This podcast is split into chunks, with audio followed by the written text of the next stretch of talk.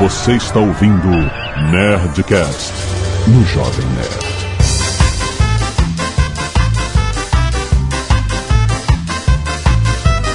Landa, landa, landa, nerds! Aqui é Alexandre, tô no Jovem Nerd eu nunca sei fazer uma piadinha na abertura. Bom, aqui é o André Souza e cientista não sabe fazer piada.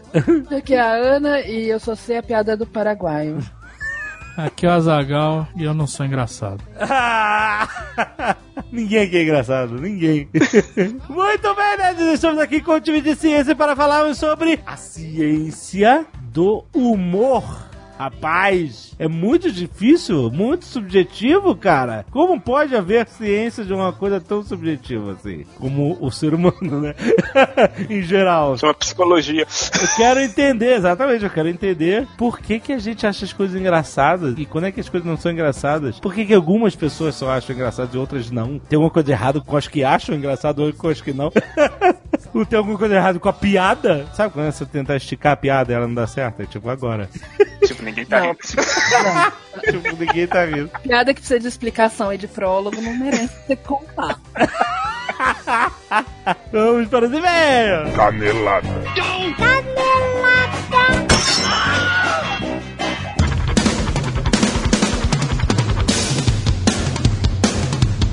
Muito bem, Azaghal, vamos para mais uma semana de mês e caneladas do Nerdcast! Vamos. Azaghal, hoje, olha só, quero falar sobre um lançamento da editora Intrínseca muito maneiro para quem é fã de podcasts, Azaghal. Ó. Trata-se de Welcome to Night Vale. Cara, eu já falei desse podcast gringo aqui, que é muito maneiro. É como se fosse uma rádio de notícias de uma cidade bizarra. Onde só bizarrices nonsense acontecem. Sim. Night Vale. Sim. E é muito maneiro. É muito louco, é muito engraçado. E é o seguinte, eles estão lançando um livro pela editora Intrínseca, aqui no Brasil, uma história de mistério inspirada num dos podcasts americanos mais inovadores das internet, que é o Welcome to Night Vale, que conta as histórias da cidade, como eu disse, que lembrando, é uma amistosa comunidade no meio do deserto onde todas as teorias da conspiração são reais.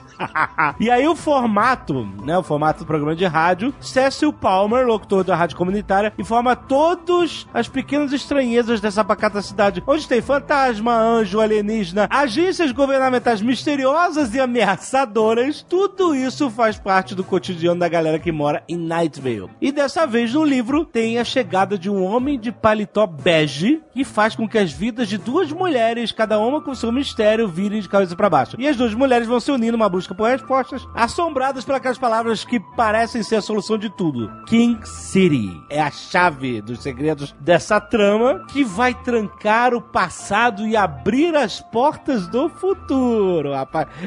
Já tá tão nonsense que eu tô curioso. Bom, vamos ver se elas conseguirem achar King City. O podcast Welcome to Night Vale começou a ser gravado em junho de 2012. Faz um sucesso enorme até hoje. Cada temporada eles têm mais de 400 mil inscritos.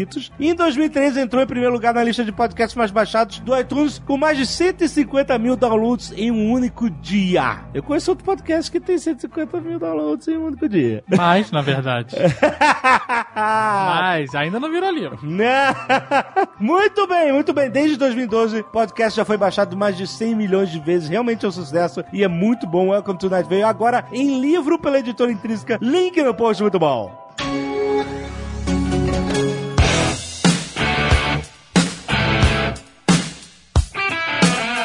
Também quero falar com quem está querendo comprar o computador. Seu computador está velho, você precisa de uma coisa nova, você precisa do seu primeiro computador. Nós vamos falar do HP Pavilion X360, rapaz, que é notebook 2 em 1, como a gente já falou aqui, Sim. com capacidade de giro 360 graus, por isso que é X360, sacou? Tudo 360 agora, pá. E óbvio que ele possui os quatro modos do 2 em 1, que é notebook para trabalhar, ou ele vira uma tela para você ver vídeo, ou ele vira tenda barra console, que é aquele formatinho de tenda mesmo para você jogar, ou obviamente o tablet para acompanhar você para onde você for. A solução conversível inovadora aqui é facílimo de usar, facílimo de converter ele para todos os modos de uso, com flexibilidade para você usar em todas as suas necessidades. Atenção, specifics. Tela 11,6 polegadas com touchscreen, muito importante hoje em dia, ainda mais se vai virar tablet, é claro que ele tem que ter touchscreen. Uma excelência em áudio que é resultante da aliança da HP com a Bang Olufsen e armazenamento extra de até 500 GB. Eu tô falando de armazenamento adicional, rapaz, pra você guardar tudo que você precisa, música, vídeo, foto, tudo que faz a sua vida importante. que você tem que ter no seu computador. Lembrando processador Intel Pentium e se tem Intel, tem experiências incríveis, você sabe, compre o seu na lojahp.com.br.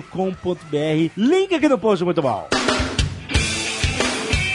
Se você quiser pular os e-mails recados do último Nerdcast, clique aí no aplicativo. Ah, muito bom. Se você não está ouvindo no aplicativo oficial do Jovem Nerd, pule para 13 minutos e 32 pessoas rindo na plateia. Muito bem, eu quero agradecer as pessoas que doaram sangue essa semana e salvaram vidas. Alisson Alves, Beatriz Cacau Alencar, Brian Rezende, Camila Contre, Denis Maeda, Ederson Alves Ferreira, Felipe Pereira, Felipe Sampaio, Giovana Santos, Guilherme Quelevra, Rafael Antunes, Tiago Lemos, Iago Hessel e Alfeu Guedes. Muito bom, muito obrigado, galera. Também temos os scalps solidários de Miguel Rios e Ma Aquino. Ó, muito obrigado, galera, que doou cabelos essa semana também. Felipe Lacerda, estudante de letras Belo Horizonte, Minas Gerais. Gostaria de falar sobre um desdobramento pouco conhecido da Guerra do Pacífico, que falamos no último Nerdcast. Em 1944, os japoneses descobriram uma corrente de jato,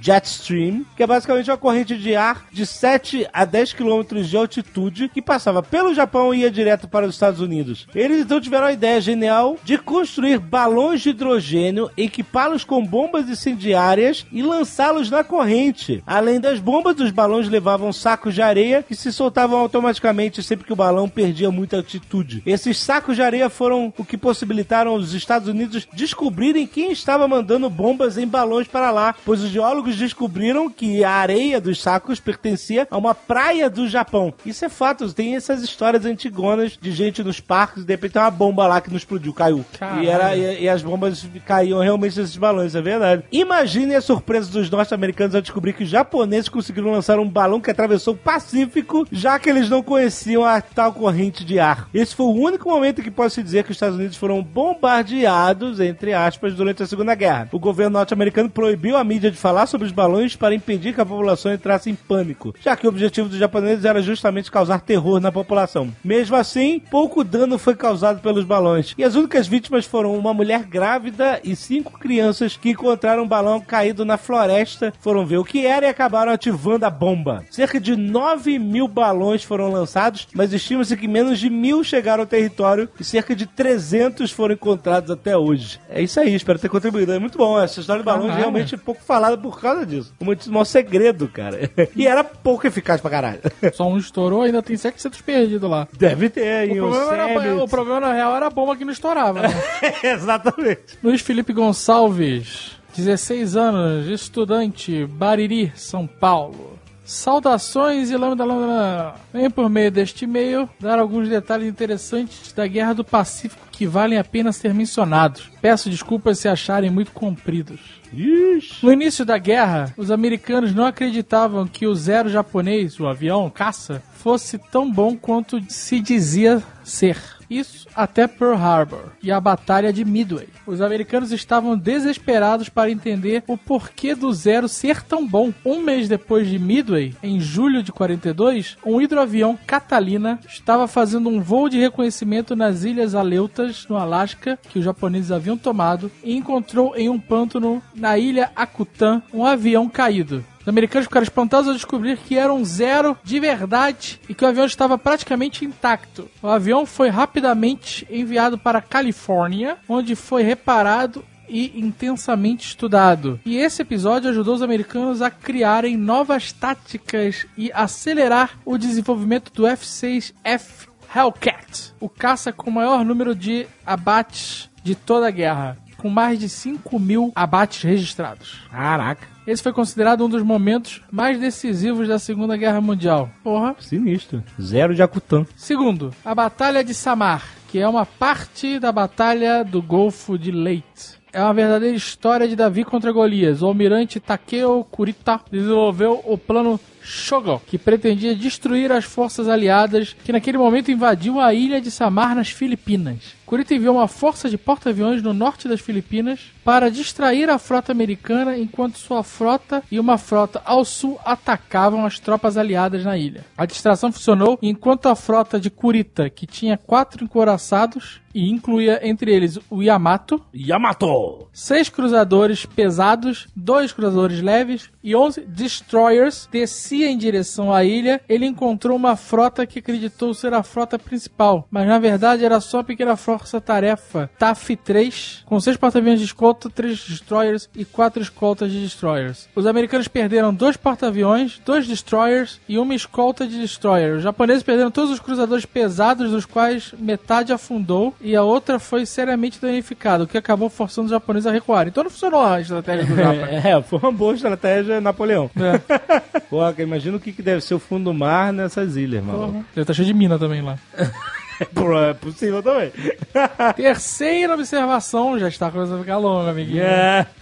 O Felipe Figueiredo mencionou a interceptação de um submarino alemão com os desenhos de motores a jato que ajudaram os japoneses a criar sua cópia do ME-262, o Nakajima Kika. Os japoneses também enfrentaram os Mustangs P-51 que vinham de Iojima e os bombardeiros B-29 com os caças Nakajima KI-84, George, Kawanishi N1K, Frank, Kawasaki K161 e K1-100. Tony, que eram caças excelentes e eram pilotados pelos pilotos mais experientes que restavam. Também voaram outros caças antigos que podiam acompanhar a altitude dos B-29, mesmo que com dificuldade, e tinham a missão de se chocar contra bombardeiros. Caraca. Uma arma que nasceu do desespero dos japoneses foi a Oka, flor de cerejeira, que foi batizada de Baka pelos americanos. E Baka significa idiota ou tolo. É. Era classificada como uma aeronave kamikaze, basicamente um míssil pilotado com uma carga de 1.200 kg no nariz do avião, que é impulsionado por três motores a foguete, levando a nave a cerca de 800 km por hora. A aeronave eram lançadas a partir de bombardeiros, quando estivessem a uma curta distância de um navio inimigo, enquanto caía, o piloto ligava os motores e voava em direção ao navio. Caralho. E era um sistema de guidance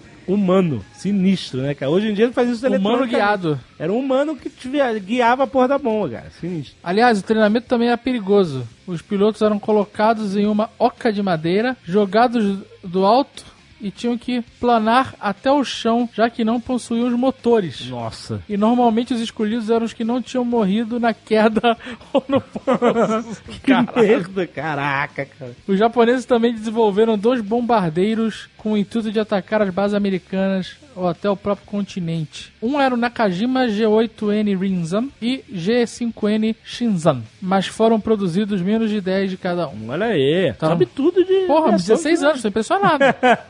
Quarto e último. O embargo econômico ao Japão começou bem antes da invasão de Singapura. Em junho de 1940, quando a França cai ante a Alemanha, o Japão exigiu o controle da Indochina francesa, então foi aí que os Estados Unidos iniciaram seu embargo ao Japão. E também começou o movimento guerrilheiro vietnamita de Ho Chi Minh. Caraca, olha aí, cara. Muito bom. Putz, grila, aí. chega, né? Sabendo Chega tudo. de Segunda Guerra.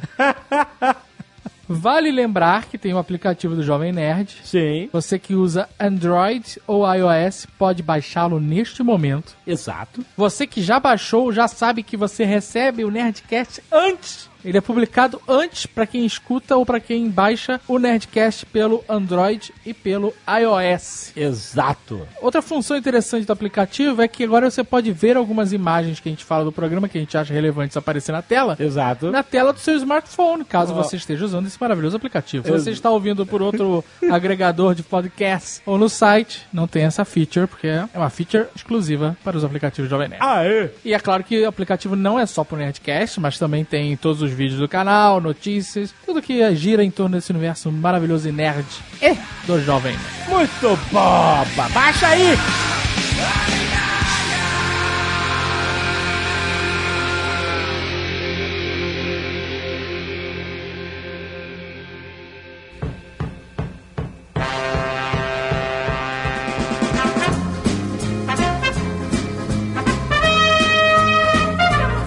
explicar o que, que é humor. Na ficção, gostam de explorar muito bem a relação do robô com o ser humano. Em muitas histórias, o robô não entende a piada. Até no Star Trek, o Nova Geração, o Data tinha o, o chip de humor, que quando ele ligava, tem um, no filme The Next Generation, ele liga o chip de humor e de um dado ele começa a rir. E aí ele lembra, pergunta o que, que você tá rindo? Ele, eu tô rindo da piada que você contou lá em Farpoint, sei lá o que, que era o primeiro episódio da série, anos, sete anos antes, sabe?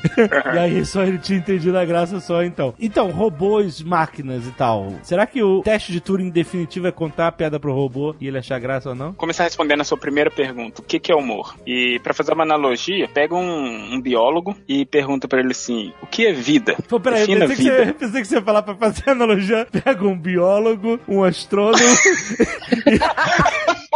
Um e um biólogo, um físico astrônomo e um eles entram no entraram bar. no bar. Exatamente.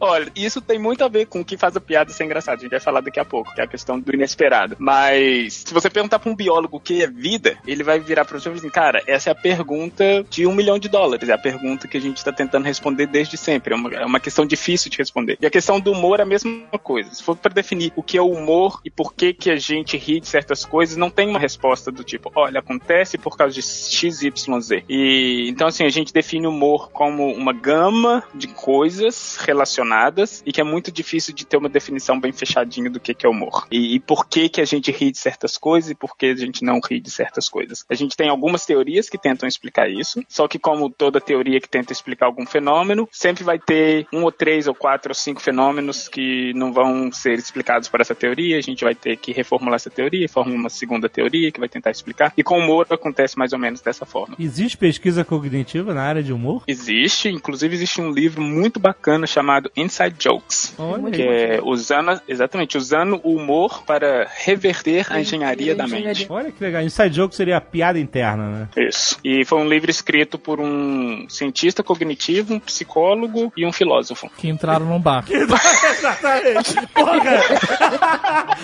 a piada tava pronta, né, cara? Pô, podia ser minha piada de entrada. Ó, um filósofo, um cientista cognitivo e um Exato. psicólogo entraram num bar. O que, que eles fizeram? Escreveram um livro.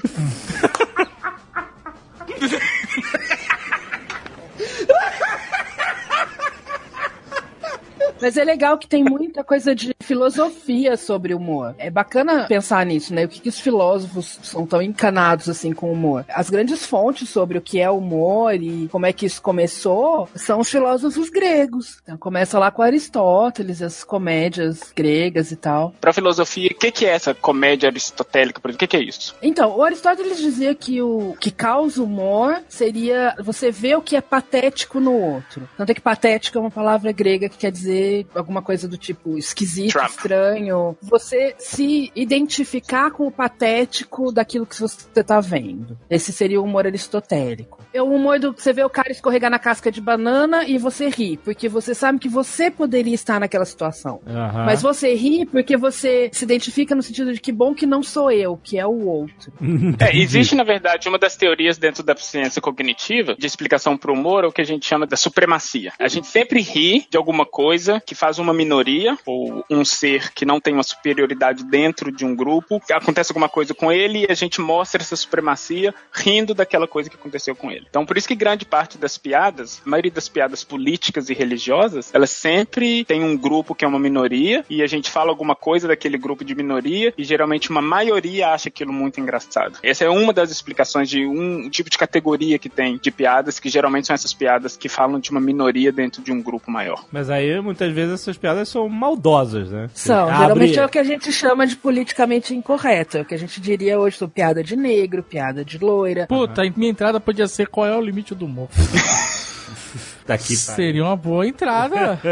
Por exemplo, tem muito pouca pesquisa agora, atualmente, dentro da ciência cognitiva de para tentar entender o que, que faz uma coisa ser engraçada ou não. E dessas poucas pesquisas que tem, elas mostram, por exemplo, isso que você acabou de falar. Ah, mas ela é ofensiva, ela chega a ser maldosa. Geralmente ela é maldosa e ofensiva para um grupo específico, porque tem um outro grupo que vai morrer de rir daquilo É. e que não vai perceber maldade nenhuma naquela piada. A piada ela é sempre ofensiva pra alguém, não tem jeito. É. Exatamente. Mas Mas o, o louco disso, desse esquema que o André falou, é que, na verdade, no começo, o humor era usado justamente para fazer o contrário. Porque quando você fazia piada, pensa assim, século 10, 11, 12, Idade Média. Você é permitido falar mal da nobreza ou do, do poder quando é uma piada. Você vai ter o bobo da corte, os atores de rua que vão fazer comédia, escrachando o rei, a rainha, o poder, o alto clero. Aí é permitido, porque é humor. Então o humor durante muito tempo foi uma ferramenta social justamente para fazer crítica. Tanto é que você tem o teatro satírico e toda a tradição satírica, que é justamente isso, é fazer humor e ridicularizar o poder. E tem uma pesquisa interessante que foi feita em Michigan, que eles fizeram foi o seguinte, eles pediram um, comediante para contar uma piada que é considerada uma piada pesada. E ela é pesada porque ela trata de um tema que, aquilo que o Azaghal falou, vai ser ofensivo para um grupo e não vai ser ofensivo para um outro grupo. Então, era uma piada sobre violência contra a mulher. E ele pediu o comediante para contar essa piada e ele pediu as pessoas para julgar numa escala de 1 a 10 quanto que a piada era engraçada. E depois ele recolheu dessas mesmas pessoas uma outra medida completamente diferente num outro momento sobre a percepção que as pessoas tinham com relação ao papel da mulher na sociedade, com relação à violência contra a mulher, isso tudo. E o que eles mostraram foi o seguinte: as pessoas que tinham uma sensibilidade muito pequena com relação a esses problemas sociais tiveram uma tendência muito maior a achar a piada mais engraçada. Então, basicamente, o que eles mostraram foi o seguinte: se eu tô num grupo que eu não vejo, não quero dizer que eu não vejo tanto problema, mas que eu não sou tão sensível ao problema da mulher na sociedade, por exemplo, eu tendo a achar uma piada que fala uhum. de violência contra a mulher muito mais engraçada do que um grupo que é mais sensível. E chega até o extremo, que eu acho que isso é uma coisa óbvia para todo mundo, que chega ao extremo de uma mulher que foi violentada, provavelmente não vai achar graça nenhuma claro. numa piada que fala sobre violência de mulher. Mas é óbvio. Exatamente, mas o que essa pesquisa tentou mostrar de uma forma sistemática é isso. O que faz uma piada ser engraçada ou não, não está na piada em si, obviamente, no, na estrutura da piada, porque tem que ter uma certa estrutura, a gente pode falar, a gente vai falar disso daqui a pouco. Piada tem que ter uma certa estrutura, mas ela tá dentro de um contexto e esse contexto auxilia ou não para fazer com que aquilo seja engraçado ou não. Tanto é que para muitas pessoas, o Louis C.K., por exemplo, as piadas dele são piadas pesadas, porque ele toca em assuntos que para algumas pessoas é muito sensível, mas que para outras não. Essa linha, ela é muito tênue mesmo entre ofender e fazer alguma coisa ser engraçada.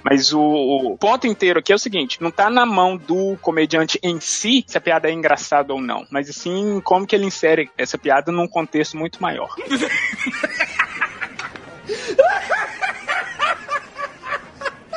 Tem um paper de 2007 de uma galera tentando do Epstein. E eu juro por Deus que o nome da autora é Joker. Verônica Joker. Sério?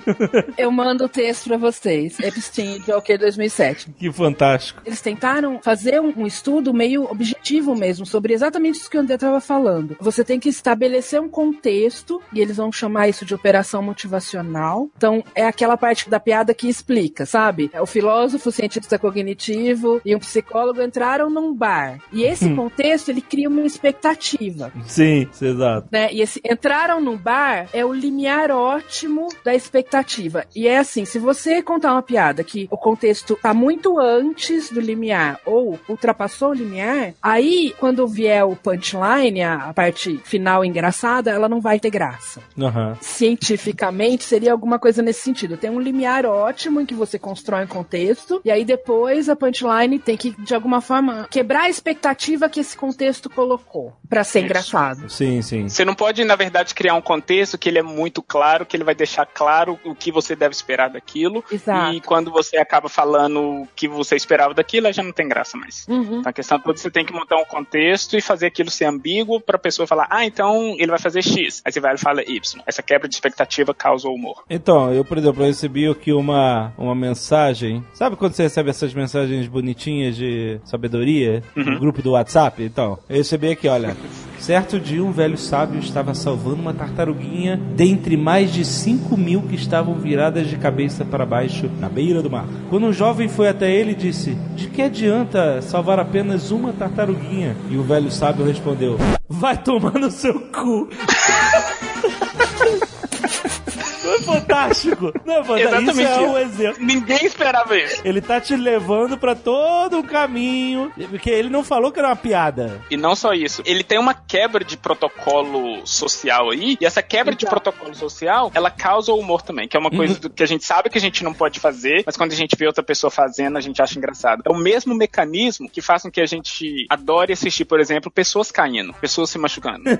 Porque a gente se coloca naquele, a gente fala assim, olha, aquilo poderia estar acontecendo comigo, mas não está acontecendo comigo. Logo, vamos rir. Pois é, na primeira é você, você vê se a pessoa se É machucou. verdade, né? A pessoa do politicamente incorreto que adora apontar, todo mundo ri de nego se estabacando, né? Não é, verdade? Todo mundo ri. Claro, e até quem é muito politicamente correto, você vai encontrar em algum ponto do discurso dele alguma coisa que ele vai rir de alguma coisa que ou quebra a expectativa, ou de que ele talvez não deveria rir porque tá enfatizando um defeito ou alguma coisa de uma minoria, por exemplo. E isso é normal, é quase que um produto da nossa evolução. Isso tá no nosso sistema cognitivo. A gente é assim. E sabe que isso era uma técnica secreta do Jerry Lewis, né? E ele conta isso em um show dele, uma apresentação. Ele fala: Gente, assim, eu aprendi com anos de ser comediante que se as pessoas não riem da sua piada, a coisa imediatamente que você tem que fazer é se jogar no chão. E aí, Exato. aí ele deixa rolar uns segundos, sabe? Ele não tava contando uma piada. Ele fala assim: Olha, se ninguém ri da sua piada, você se joga no chão. E aí todo mundo fica quieto. E ele deixa passar tipo uns dois ou três segundos. E aí ele se atira no chão. E todo mundo cai na gargalhada. Ele se Começa a atira rir. no chão como se tivesse caído de uma árvore, sabe? É muito foda. O pessoal que estuda isso chama isso de humor físico. Humor físico, exatamente. É, que é a parte mais engraçada do humor. Todo mundo que cresceu nos anos 80 e lembra de Trapalhões.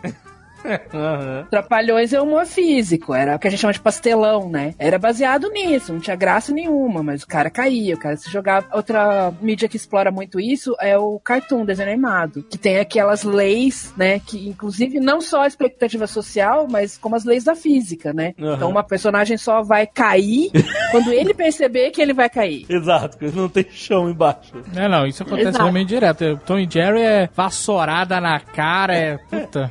Por exemplo, criança, ela começa a achar desenho animado engraçado só a partir do momento que ela consegue entender algumas leis da física e que ela consegue ver que aquela situação tá violando essa lei. Então, por exemplo, um dos primeiros momentos que uma criança, que um bebê ri, é o que a gente chama, aqui em inglês a gente fala do peekaboo, que é você esconde o seu rosto, aí você abre, vai e mostra o seu rosto de novo pra criança. Cadê Ah, o nenê? Cadê o nenê? Exatamente. No desenvolvimento infantil, tem um, um- um período de desenvolvimento que a gente fala que a criança não tem o que a gente chama de permanência do objeto. E basicamente isso é a ideia do seguinte: a criança tá vendo um objeto. Por exemplo, eu tô aqui olhando para minha carteira e tem uma criancinha, ela tá aqui olhando para minha carteira. Se eu tampo a carteira, pro sistema cognitivo da criança, aquela carteira deixou de existir. Ela não existe mais. A gente sabe que ela existe e que ela tá por baixo do que eu escondi. Pra Aham. criança, ela não existe mais. Então, se eu tiro essa barreira de frente da carteira, ela passa a existir de novo. Então, se você fizer isso 200 mil vezes, pra criança, ainda é uma violação de lei de física que ela tem. Porque o objeto existe, não existe mais. Agora existe de novo,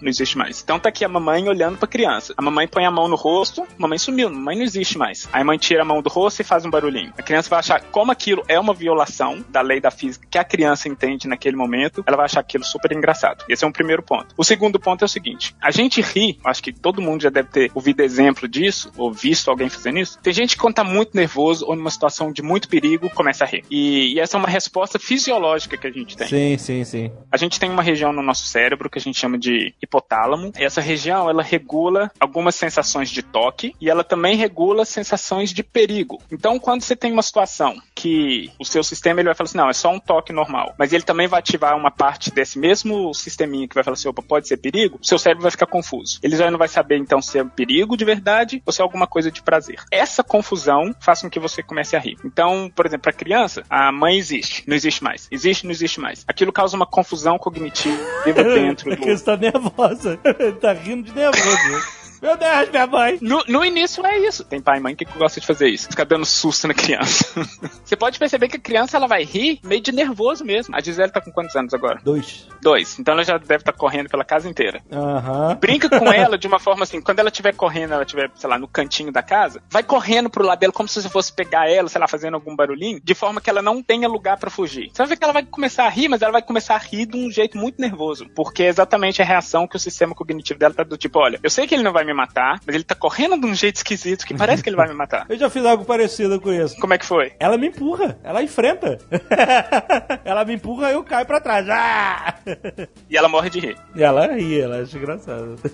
É. E, e provavelmente quando você cai pra trás, aquilo também quebra uma expectativa dela, porque ela, sei lá, tava esperando que você, na verdade, pegasse ela e fizesse alguma coisa, e ela empurrou, você caiu pra trás. E ela vai começar a rir por isso. E a questão dela, na verdade, te enfrentar, a gente tem isso que a gente chama do Fight or flight? Exatamente. Ou você foge, ou você parte pra cima. Você tem que fazer uma das duas coisas. Se ela tá numa situação que ela vê que ela não consegue fugir, Parte pra a cima. reação dela é vamos partir pra cima. Mas, de novo, como é uma confusão? Por exemplo, se uma pessoa que ela nunca viu antes, a Ana, ela nunca viu a Ana na vida. Se a Ana for fazer uma mesma brincadeira dessa com ela, provavelmente ela vai chorar. É um berreiro, vai. Exatamente. Porque pra ela essa situação já não vai ser mais confusa. Ela vai ser tipo, olha, eu não conheço essa pessoa, essa pessoa tá correndo atrás de mim de um jeito que tá esquisito. Eu vou chorar. Só E- sinaliza perigo, não Só sinaliza, sinaliza perigo. É. Exatamente. Isso que o André falou é legal, porque essa primeira reação de humor do desenvolvimento normal, uma dica que a gente tem de que reações de humor são evolutivas é que primatas superiores têm exatamente a mesma reação. Tem vários papers sobre isso, mas tem um vídeo que rola na internet e toda vez a gente ri muito dele, é do cara fazendo mágica pra um orangotango, vocês já viram? Ah, já vi. E ele fica maluco. Ah! O orangotango ri, mu- ele gargalha. Porque Uhum. é exatamente o mesmo humor do picabu, do esconde-esconde. Né? O cara sumiu com a carta e de repente a carta aparece.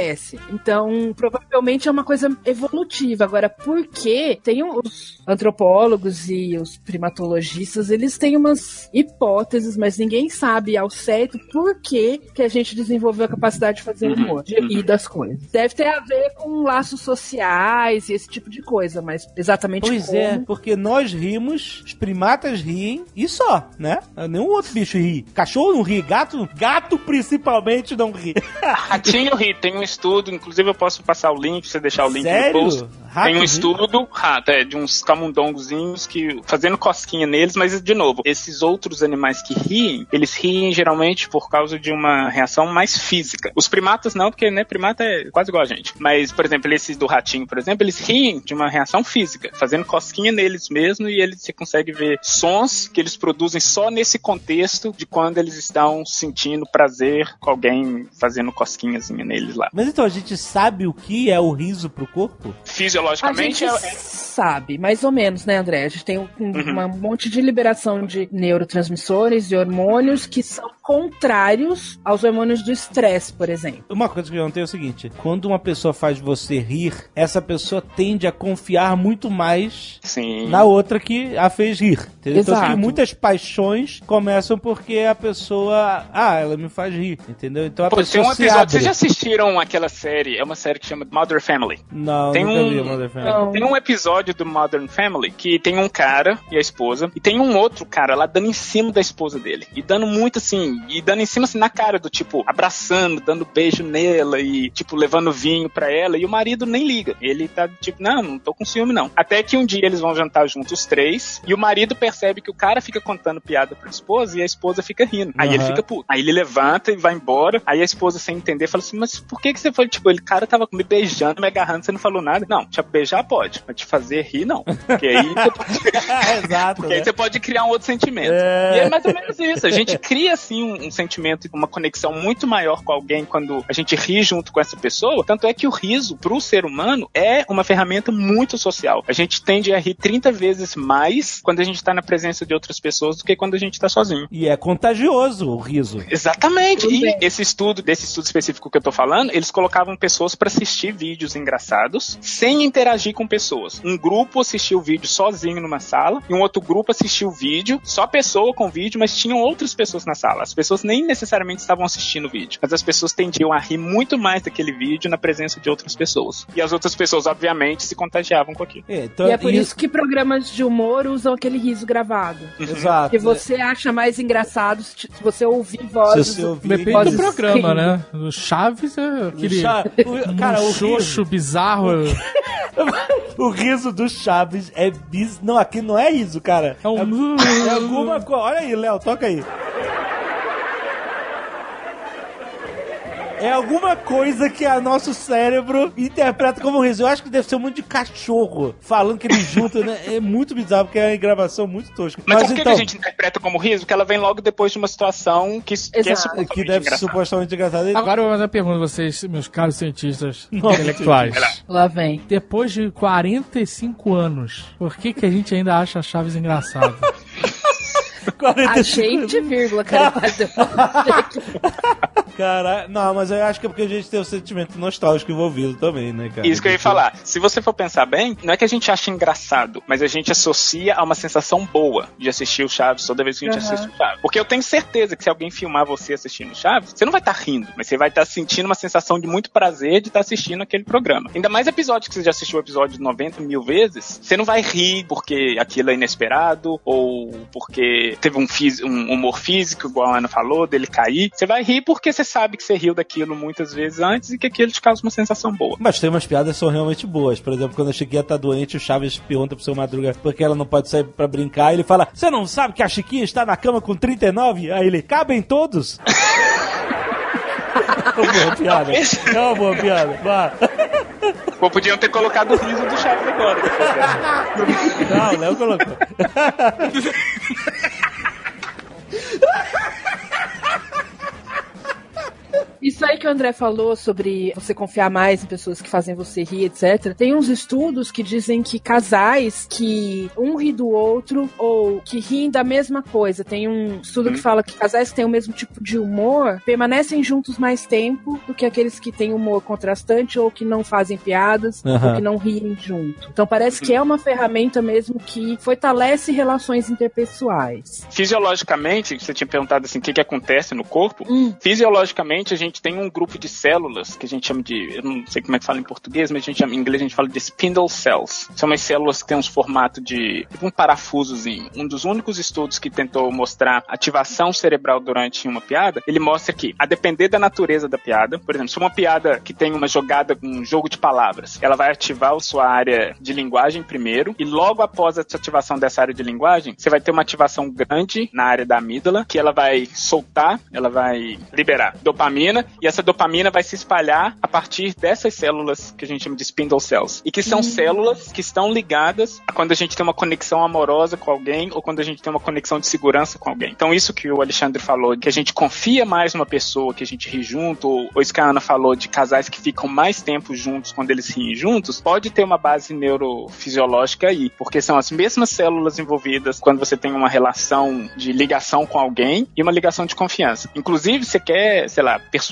alguém a fazer uma coisa que você quer, introduza o assunto via humor. humor. Não, você tem uma tendência muito maior a fazer com que a pessoa concorde com você do que se você tentar ser, sei lá, mais rígido, sem, uhum. sem levar aquilo pro lado do humor. Isso facilita até aprendizado. A gente recebe mesmo um monte de testemunhos de pessoas que, às vezes a gente faz um Nerdcast de história, mas a gente ri pra caramba e faz muitas brincadeiras uhum. e tal. E aí a pessoa, porra, cara, foi tão mais fácil aprender depois. Claro. Quando eu revi esse assunto, sei lá, em sala de aula e tal, não sei o quê, porque eu tinha ouvido Nerdcast e tinha me divertido, foi fácil de aprender, entendeu? Porque ele estava associando aquilo a umas situações engraçadas e divertidas e que ele ouviu no Nerdcast, por exemplo, entendeu? É, a memória fica muito melhor. Então, se você der um grupo de palavras para uma pessoa lembrar, mas logo antes de você dar esse conjunto de palavras, se você conta uma piada e faz com que aquele contexto fique engraçado, a pessoa tende a lembrar das palavras muito mais depois do que se você não contar uma piada naquele contexto. É, porque o que eu aprendi é que o aprendizado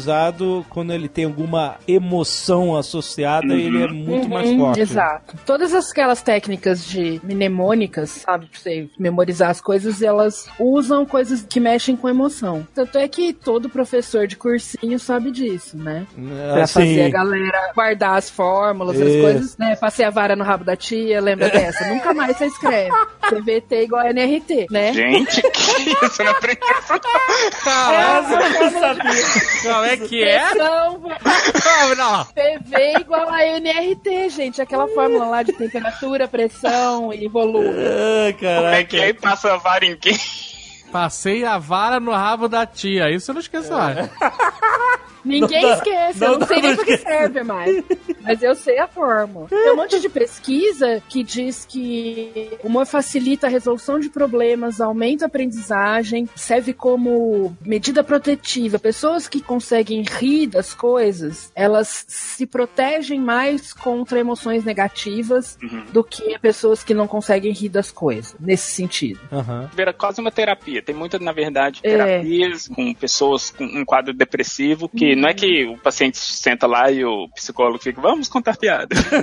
não é assim, mas ele tenta introduzir no cotidiano do paciente situações que vão ser, de alguma forma, engraçadas, para fazer com que o ambiente dele seja um ambiente um pouquinho mais descontraído. Que é uma forma de lidar com um quadro depressivo, por exemplo. Olha, você não tem noção de quantas pessoas vêm falar com a gente que elas passaram por um quadro depressivo e que o Nerdcast auxiliou É. eles de alguma forma. Não que, não que curou nem nada, mas, mas que foi um, um marco pra eles eh, superarem o, o, o- sabe, enfim, a, a depressão. Eu sei que não é assim que se trata a depressão, fazendo, só faz o cara rir que tá tudo certo. Mas eles vêm testemunhar pra gente, cara, olha, o Nerdcast foi muito importante pra mim, porque eu tive um quadro depressivo e, pô, vocês botavam pra cima e tal, e tal. Mas muita gente, André, muita. Eu, eu fico até, caramba, eu não sabia que, que era tão comum assim, né? As pessoas. Mas ao mesmo tempo, olha que engraçado, ao mesmo tempo, eu tenho certeza que vocês recebem críticas do tipo, ah, eu, eu já li isso, na verdade, alguns comentários em alguns Nerdcasts científicos, do tipo, os caras ficam fazendo muita piadinha com assunto sério.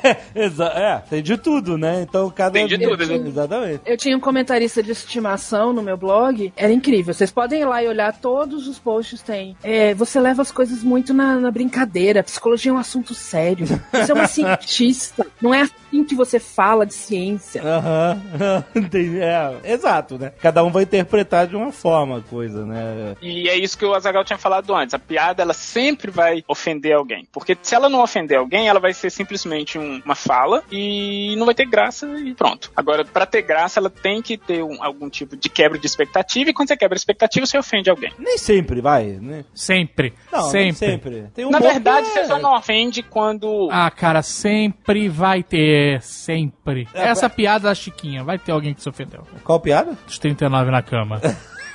Ah, com certeza. Mas essa, com certeza. Ah, Consigo mas até é- ver. ah, sempre. Por Mas você é- não se ofende, você acha que ninguém se ofende. Essa vai é a ter questão. aquela galera que vai falar, ai, mas isso é um programa pra criança, viu É, exato. É uma criança com 39 na cama, Não, pedofilia, olha suruba. só, é, porque vocês estão vendo a conotação sexual aí, mas eu não tô vendo. Então, mas eu e- tava vendo sobre a ótica de uma criança que é imaginar 39 pessoas entulhadas em cima de uma cama. Tá, mas cada um vê de um jeito, é por isso que alguém se ofende, entendeu? Entendi. É claro que algumas piadas elas são ofensivas e ponto. Não é essa a questão, mas. Que aí não é nem piada mais. É, né? o que, o que a gente tá falando é, algumas outras piadas, elas vão ofender algum grupo, como essa da Chiquinha, por exemplo, e aí danou-se, cara. Não tem jeito. Puta, mas deixa eu ser advogado do diabo aqui um pouquinho. Você tá falando assim, algumas piadas são ofensivas e pronto. Mesmo essas piadas que são ofensivas e pronto, só da gente chamar de piada, vai ter um grupo de pessoas, nem que seja só o comediante, que vai achar aquilo engraçado. O Louis C.K., na verdade, ele é um exemplo claro disso. Tem algumas piadas que ele conta que você vê a reação da plateia. Ele fala, aí você vê aquele riso meio sem graça. Porque você sabe que, tipo, 30% tá rindo, 20% tá, tipo, hum, não sei o que, que eu acho disso. E com certeza tem um grupo que fala assim, não, não, não pode. E, por exemplo, ele tem um, um- show dele que ele fala sobre criança que tem alergia. Isso, isso. Cara, na hora que ele fala, ele fala assim, não, a gente entende que, né, criança pode ter alergia e tudo, mas Alergia a amendoim.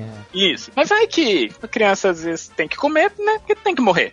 E quando ele fala isso... Não, ele fala assim, ele fala assim, que é o quadro do What If Isso. E do Maybe, But né? maybe, Isso. but maybe. Do maybe, ele fala do of, Ah, é of course, course. of course e maybe, né? Do é maybe. claro, mas talvez. Então ele fala assim, alergia a amendoim. Claro É, que a gente é tem que tomar claro, cuidado. É, que a gente tem que ter cuidado, que a alergia ao amendoim é uma, é uma coisa séria e que a gente não pode deixar ter traços de contaminação e que a gente tem que proteger nossas crianças e todos que têm alergia ao amendoim. É claro, é claro. Mas talvez... Se a gente deixasse isso pra lá por um ano, todo mundo que tem alergia ao amendoim morresse e a gente ficasse livre dessa merda. Caraca, cara. E assim, pensa bem, é brilhante isso que ele tá falando. É engraçado porque quebra a expectativa, Mas é tudo mas errado, quando né? ele fala isso, cara, você percebe na plateia alguém falando assim, poxa. Mas aí ele fala, e aí ele manda muito bem que ele fala assim: ele, não, não, não, não. Vocês que tinha contado uma piada tão pesada quanto antes sobre escravidão. Isso. E ele fala assim: não, não, não, não. Vocês riram comigo aqui quando eu falei de escravidão. A gente tá junto nessa. Quero todo isso, mundo agora, rindo. É, não vem, ele fala assim, não vem agora escolher o que, que eu posso e o que eu não posso falar, não. Mas essa é a questão, né? Exatamente. E, e pensa, quem teve um filho que morreu de alergia de amendoim, provavelmente achou aquela piada super pesada. E provavelmente não riu, por quê? Porque aquela piada trouxe memórias É. ruins e tudo. Mas esse exemplo dele, na verdade, eu acho que é um exemplo clássico, assim, do que é que é uma piada bem contada. Porque ele causa essa confusão que a gente fala no sistema cognitivo. Que é do tipo assim, olha, a gente tem que tomar conta e a gente sabe dessa informação. Mas se a gente deixasse todas as crianças morrerem por um ano, a alergia acabaria. Meio que lógico isso. Então, assim, ele cria essa confusão Não, na não cabeça. é lógico, é lógico que não, mas é uma situação completamente errada e completamente absurda, e é por Quando eu isso. falo que- lógico, eu não falo que é lógico que vai funcionar, mas é uma situação, se você for pensar na lógica clássica, é uma situação possível, é um mundo possível de acontecer. Pode ser que, sei lá, biologicamente isso seja mesmo impossível. E ele causa essa confusão, e como ele causa essa confusão, a gente não sabe o que fazer, a gente ri. E a maioria É, das eu- piadas dele são, são assim. Exato. O Luis C. Clark é aquele humor que você ri de nervoso, merda.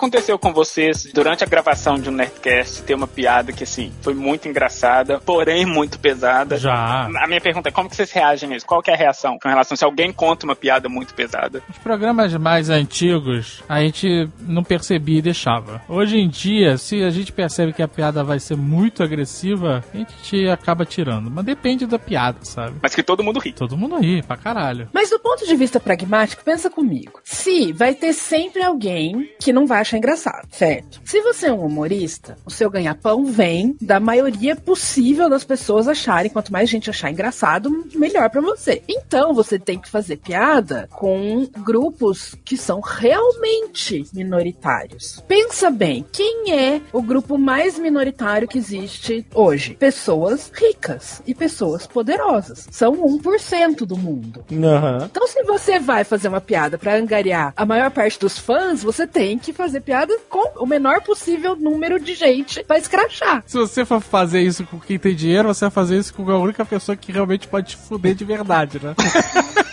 que foi exatamente o que Rafinha Bastos fez com a Vanessa Camargo, né? Ele nem fez piada com gente rica, foi a piada, né? Não é sobre riqueza. N- Não era sobre riqueza, exatamente, mas ele acertou uma pessoa rica, com família rica, amigos ricos, e ele tomou, mano. Tomou feio. Mas ali ele conseguiu errar em todas as frontes que estavam errados, né? Sim, Ele conseguiu- também. Não foi só esse. É, porque tem, é claro. Eu acho que é isso também. A gente tem que um pouco separar o que é humor, né? Pelo que eu andei caçando, a única definição mais ou menos aceita, e é uma definição idiota, é humor é aquilo que faz as pessoas rirem. Ponto. Essa é a única certeza que a gente tem sobre humor. E nem é todo mundo, mas se alguém riu, aquilo tem humor pra alguém. Então, tem humor ali. Humor é uma coisa, humor é aquilo que te faz rir, ponto.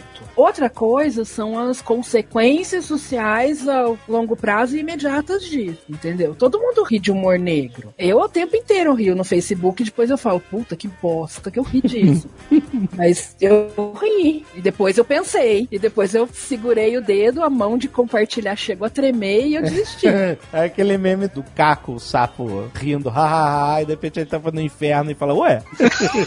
É, tipo, Exatamente isso. Uma coisa é isso, quando a gente fala dessa história de humor politicamente correto, das minorias, então você tem que pensar no, num contexto maior do que simplesmente o humor. O que, que aquilo vai, vai criar num contexto mais amplo. E é interessante notar que pessoas que têm distúrbios sociais, pessoas que têm dificuldade de fazer um- uma avaliação correta do contexto, são aquelas pessoas que riem, um, em ambientes que não deveriam rir, e dois, que pessoas que riem de piadas que na verdade nem é piada, ele ri de situação ou de frases que não são engraçadas, são extremamente pejorativas e pesadas, e ele ri de uma forma aberta, sem vergonha, sem, ou sem medo de que aquela reação social seja retalhada. É, não tem controle social, né? E as pessoas geralmente elas têm isso quando elas têm um, um déficit em alguma parte do lobo frontal, que é a parte onde a gente, que a gente fala que acontece o que a gente chama de reasoning, raciocínio lógico. Então, se a pessoa tem algum tipo de déficit nessa área do cérebro, ela vai ter uma dificuldade muito grande de perceber em que ambientes ela pode ou não contar certas piadas e em que ambientes elas podem ou não rir de certas piadas. Eu acho que a gente tá muito preso ao lance de que o humor vai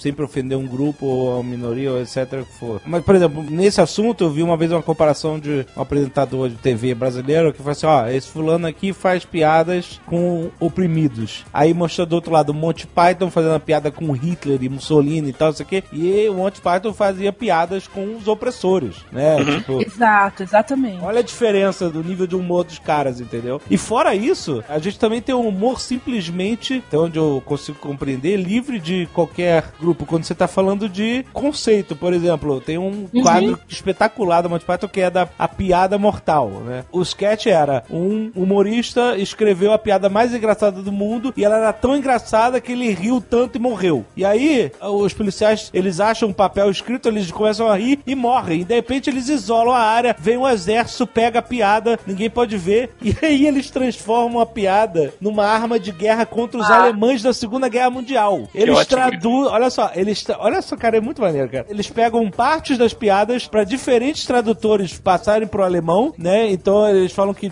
se você ler a piada toda, você morre, né? Então se você ler só um pedaço da piada, eles falam que os caras só entravam em coma. E aí eles usam como arma de guerra, eles pegam e ficam lendo a porra da piada em alemão e os alemães vão morrendo, os, os bodes e tal, na, na, na Segunda Guerra e tal, etc. É, e, e aí, e, cara, e o negócio vai indo. Como os alemães não têm senso de humor, eles tentam fazer o mesmo com os ingleses, mas eles fazem uma piada super sem graça, ninguém acha graça. e não funciona. Então, olha só, ele sabe- tá fazendo humor com o conceito do próprio humor, entendeu? É. Talvez um neonazista se sentisse ofendido, sei lá, porque eles matam os alemães nazistas com as piadas, entendeu? É, mas aí ele ia ler, ia morrer, então não ia ter problema. Falando nisso, nessa piada mais engraçada, você sabia que tem cientificamente provado que existe uma piada que é a piada mais engraçada do mundo? Ah, tem? Tem, foi uma piada, um pesquisador chamado Richard Wiseman. Ah. Ele pegou 40 mil piadas Caraca. e distribuiu, fez traduções em 70 línguas diferentes e distribuiu para mais de 2 milhões de pessoas. E essas pessoas tinham que ler essas piadas e falar numa escala de 1 a 10 se a piada é muito engraçada. Então, de todas essas 40 mil piadas, ele pegou a piada que teve a, A maior resposta, né? a maior resposta. De- de- em todos os países, em todos os 2 milhões de pessoas. Agora eu tô curioso pra saber qual é a piada. Qual é a piada? No final, conta. Eu quero saber se você vai saber contar. Você pode estragar a piada. Tem que saber Pois contar é. a piada. melhor piada. Pois é, eu, eu vou tentar. Eu vou Você já tentar. criou uma expectativa grande, cara. Vou tentar, mas no final eu conto. No final, tá bom.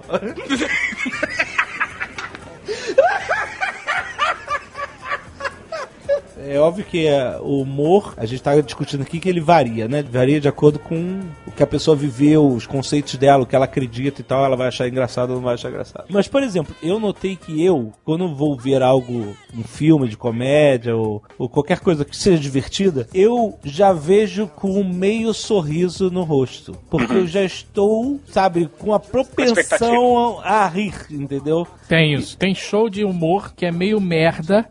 Às vezes é muito merda. Eu já vi, já fui em show que era ruim. Ah, E as pessoas estão rindo. é, tá todo mundo junto, né? É, não, eu já fui em show que eu ri e eu falo assim, caralho, isso não é engraçado, porque eu tô rindo, sabe? Porque as pessoas têm essa propensão. Eu, eu percebi isso uma vez que eu tava assistindo um show na Netflix, e aí o show é uma merda, e aí vendo na Netflix eu vi que era uma merda, eu não achei graça em nada, É. mas as pessoas que estavam no local assistindo o show estavam rindo. O riso ele é contagioso e ele é contagioso fisiologicamente. E assim, essa explicação que eu vou dar agora, ela não é uma explicação do tipo, olha, a ciência aceita isso como verdade pura. Ela é uma explicação controversa. Então, vai ter comentários aí de ouvintes falando assim, ah, ele tá errado, mas enfim. Mas a gente tem um, um grupo de neurônios no nosso cérebro que a gente chama de neurônio espelho. Qual é a ideia desse neurônio? Por exemplo, deixa eu explicar primeiro como que funciona um neurônio motor. Quando eu tô chutando uma bola, eu tenho alguns neurônios no meu córtex motor que vai comunicar com outro neurônio, comunicar com outro neurônio e vai mandar a informação chuta a bola. Aí eu vou chutar a bola. Então esses neurônios vão se comunicar entre eles. A questão do neurônio espelho é, quando eu estou vendo alguém chutando uma bola, esses mesmos neurônios no meu cérebro vão ser ativados. Mesmo eu não estando chutando a bola. Mas eles vão ser ativados como se eu estivesse chutando a bola. Essa é a ideia. Ou seja, só de ver alguém fazendo uma ação, esses neurônios no meu cérebro vão ter a mesma ativação como se eu estivesse fazendo aquela ação. É isso que a gente chama de neurônio espelho. A questão do riso ser contagioso, ela tem a ver com essa questão do neurônio espelho. Quando você está perto de alguém que está rindo, o fato de você estar tá ouvindo aquilo vai fazer com que o seu córtex cerebral, as células ou os neurônios responsáveis pelo riso, vão se ativar de certa forma, que vai fazer com que o seu sistema motor ria também. E ele cria o riso. É a mesma lógica, por exemplo, de bocejar. Já percebeu que quando você está bocejando, se você boceja perto de alguém, essa outra pessoa vai bocejar também, que a outra pessoa vai bocejar também, e aquilo contamina todo mundo. A mesma coisa o riso. Peraí, peraí, só um minutinho. Ai, filho da mãe. Eu não sofro com isso. Você não sofre disso? Tá bom. Tem um vídeo fantástico de um cara que ele fez isso andando na rua, assim, ele passava do lado das pessoas. Bocejava.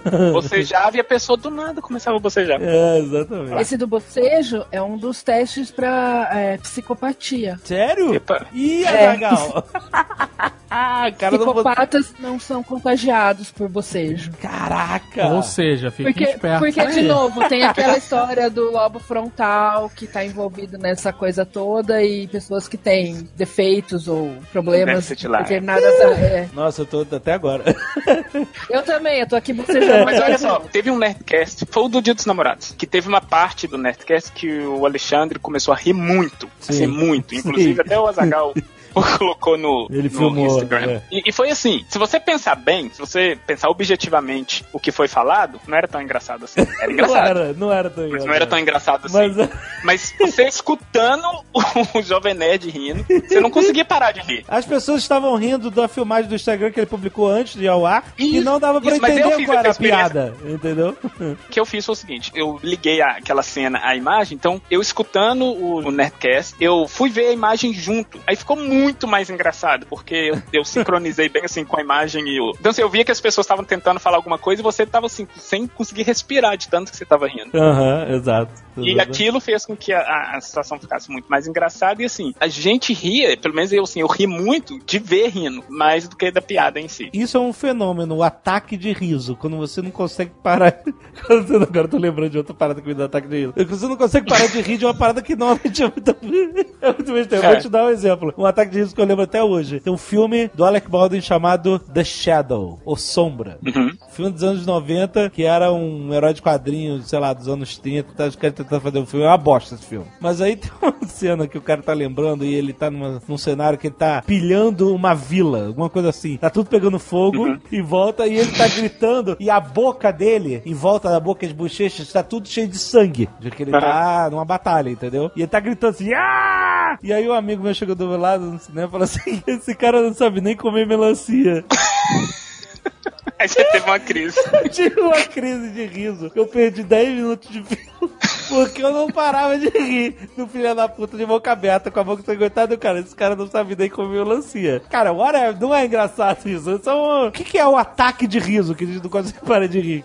Primeiro porque a quebra de expectativa ela é muito repentina e ela assim, ela é muito mais forte. E, e eu vou tentar explicar até por que foi tão engraçado naquele momento e talvez não seja tão engraçado É, depois. sabe quando você fala, ah, você tinha que estar lá pra, ach- pra achar engraçado, né? Geralmente o ataque de riso é por um motivo absolutamente besta.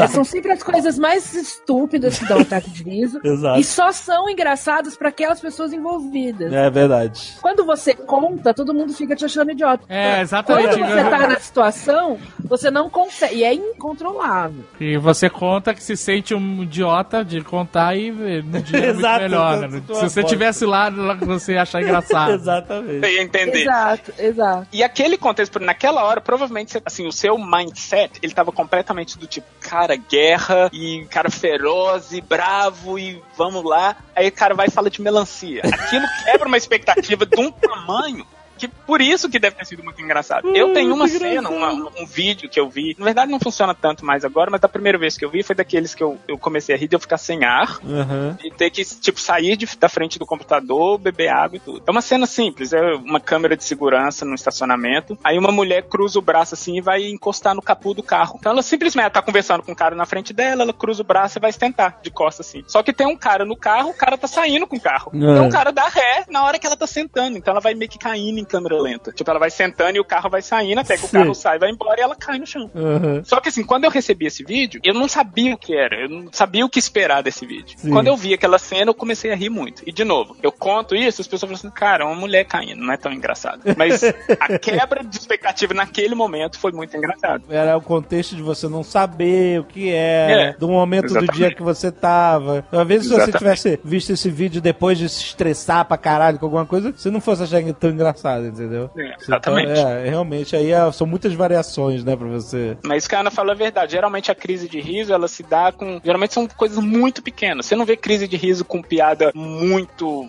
bem formulada. Elaborado, Tanto é que quando né? você vai em show de humor, geralmente a parte do show de humor que você ri muito é geralmente uma coisa muito inesperada. Muito inesperada. Aquela coisa que acontece até que tá fora do script. Não, e normalmente não é todo mundo. Assim, Uhum. as pessoas vão se contagiando, mas tem alguém ou um grupinho que explode. Mas se fosse realmente uma parada super engraçada, todos ficariam super contagiados. E não é, é particular, né? Tá, às vezes acontece coisa no palco que o ator começa a rir de forma que ele não consegue parar, e aquilo Uhum. contagia todo mundo, aí todo mundo acaba rindo daquela situação porque ele tá rindo. Mas é É, isso acontecia muito com Trapalhões. Sai de baixo. Sai de baixo também Sai e baixo. Saturday Night Live acontecia direto. É, é, pra caralho, e aí... E era a parte mais engraçada, né? Era, Todo mundo vai certeza. atrás dos bloopers e dos erros de gravação, porque é justamente isso, quebra a expectativa. Exato. Você tá indo bonitinho lá no roteiro e de repente acontece uma coisa absurda.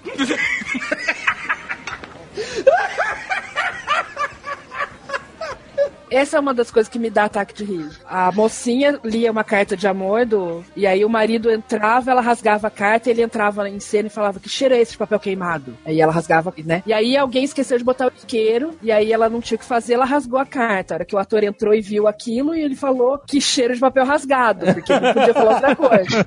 E aí cê- os atores em cena não olhavam pra cara do. Você via aquele clima assim, se caísse um alfinete, ia dar ataque de riso em todo mundo. Excelente. o humor ou a piada em si, ela cria um traço de memória muito forte. Por isso que para atores é muito difícil, por exemplo, se você tá fazendo uma cena que é, a cena é séria, sei lá, você tem que fazer alguma coisa que é muito séria a cena, mas acontece alguma coisa na gravação que você começa a rir. É muito difícil você restabelecer a seriedade da cena, pra você conseguir fazer aquela cena de novo. Porque toda vez que você vai recomeçar a fazer aquilo, Aí vai vir um traço de memória muito forte, exatamente, sobre É. o que te fez rir naquele momento. E sendo muito sério, sendo muito sério, sei lá, às vezes você tá falando, você tá na frente de alguém, você tem que falar sobre, sei lá, a morte de alguém Na cena, mas acontece alguma coisa que você começa a rir, e aí geralmente o que eles tentam fazer é do tipo, não, vamos gravar uma outra cena pra você meio que É. esquecer Isso. o que aconteceu, porque senão eles não conseguem gravar mais. Tem outra coisa que é engraçada, que eu acho que também vai na, na direção da coisa do riso ser social. Acontece muito em, em sala de aula. Eu, quando era aluna, determinadas pessoas, assim, alguns amigos meus, se acontecia alguma coisa, ou o professor falava alguma coisa que era engraçado, ou remetia alguma coisa de piada interna do grupo, que você olha fixamente para frente, porque se você cruzar o olhar com alguém, vocês vão começar a rir e nunca mais vocês vão parar. Enquanto você não olha pra ninguém, é você consegue. Mas a partir do momento em que você tem contato com a outra pessoa, aí a coisa fica engraçada. Mas tipo o quê? Você tá sugerindo aqu- aquele exercício que você faz de quem ri primeiro e fica olhando um pra cara do outro, por exemplo? É, é tipo isso, assim, tipo, alguém fez alguma coisa absurda. Eu, eu tinha um professor que assoava o nariz, ele tirava, a hora que ele tirava o lenço do bolso, você já começava a respirar fundo, sabe? Não posso rir, não posso. Assim, e eu, eu tenho um metro e meio de altura e cinco graus de miopia. Então, eu, a vida inteira sentei na primeira carteira. Então, era na minha cara que aquilo acontecia. E ele tirava o lenço do bolso, era um lenço assim, juro por Deus, aquilo devia ter um metro por um metro. De era, era um lençol. E ele assoava o nariz, mas era muito engraçado. Porque ele fazia, um ba- ele fazia toda uma cena, um barulho, uma coisa. E aí eu já respirava fundo hora que ele tirava o lenço do bolso. E se eu olhasse pro lado e eu olhasse pra cara de alguém Ah, tá, é. tendo a mesma reação que eu tava tendo, uma vez eu tive que sair da sala. Eu levantei e saí que nem um rojão. Eu sentei no chão do banheiro e fiquei tendo ataque de riso. Mas é assim, a situação é ridícula, a cena é ridícula, não tem graça nenhuma. Contando continua sendo sem graça. Mas nesse contexto que a Ana tá falando, segurar riso, na verdade, é uma coisa muito ruim. Se você vê uma cena e ela é muito engraçada e você tenta segurar, todo mundo sabe a sensação que é. Ah, é De, péssimo. de não poder rir num ambiente que alguma coisa é muito engraçada. E existem estudos mostrando que se você segurar riso, na verdade segurar qualquer tipo de emoção, entre elas o riso, isso causa o que a gente chama de cognitive depletion. Ele simplesmente faz com que o, o seu sistema cognitivo fique cansado e você não consegue fazer outras tarefas que requer alguma habilidade cognitiva depois daquilo. Então, por exemplo, se eu te conto uma piada, se eu te falo assim, olha, eu vou te contar uma piada, ou vou te mostrar uma coisa engraçada, você não pode rir. Aí você segura o riso, aí logo depois eu te dou, sei lá, uma prova de matemática pra você fazer. Você vai se dar muito mal na prova de matemática nesse sentido. Uhum. Porque você teve que segurar aquele riso e não pôde rir. Aí, em contrapartida, se eu conto a piada e você pode rir à vontade, isso faz com que o seu sistema cognitivo não fique, vamos dizer assim, cansado, e você consegue fazer outras tarefas que requerem algum tipo de função cognitiva.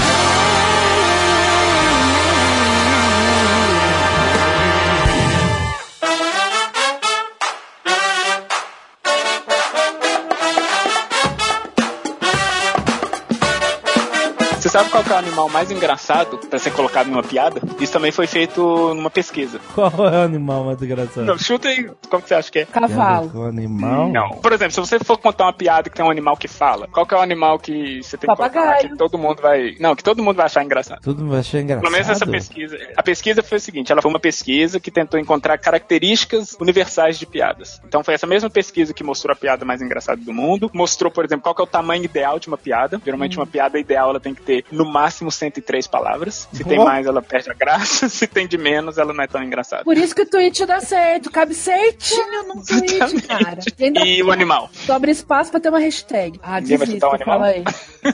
É, Segunda pesquisa é um pato. Pato? Pato, pato. Qualquer piada, de todas as piadas que eles mostraram, de todos os animais, as mais engraçadas são as que envolvem pato. E, inclusive, uma coisa que eles fizeram pra ver se isso era uma- um resultado reliable, confiável, eles pegaram algumas piadas que tinham outros animais, sei lá, cavalo, cachorro, e colocaram o pato no lugar, e a piada ficou muito mais engraçada. Ou as pessoas perceberam a piada como muito mais engraçada. Caraca, eu não lembro de ter ouvido uma piada com pato já. Eu também tô aqui Eu lembro do. Pato Donald, Patolino, etc. Mas piada com pato? Isso tudo também é feito em inglês, né? Então vai ver que só faz muito sentido em inglês. Mas se bem que eles traduziram essas piadas, então. Inclusive a piada de pato mais engraçada que eles separaram foi uma que um, tinham dois patos, um virou pro outro e falou quack, o outro falou, cara, eu ia falar isso agora. Cara, não é tão engraçado assim. É engraçado, não é tão engraçado assim, vai. Não, muito bom, muito bom, quebrou a expectativa total, cara.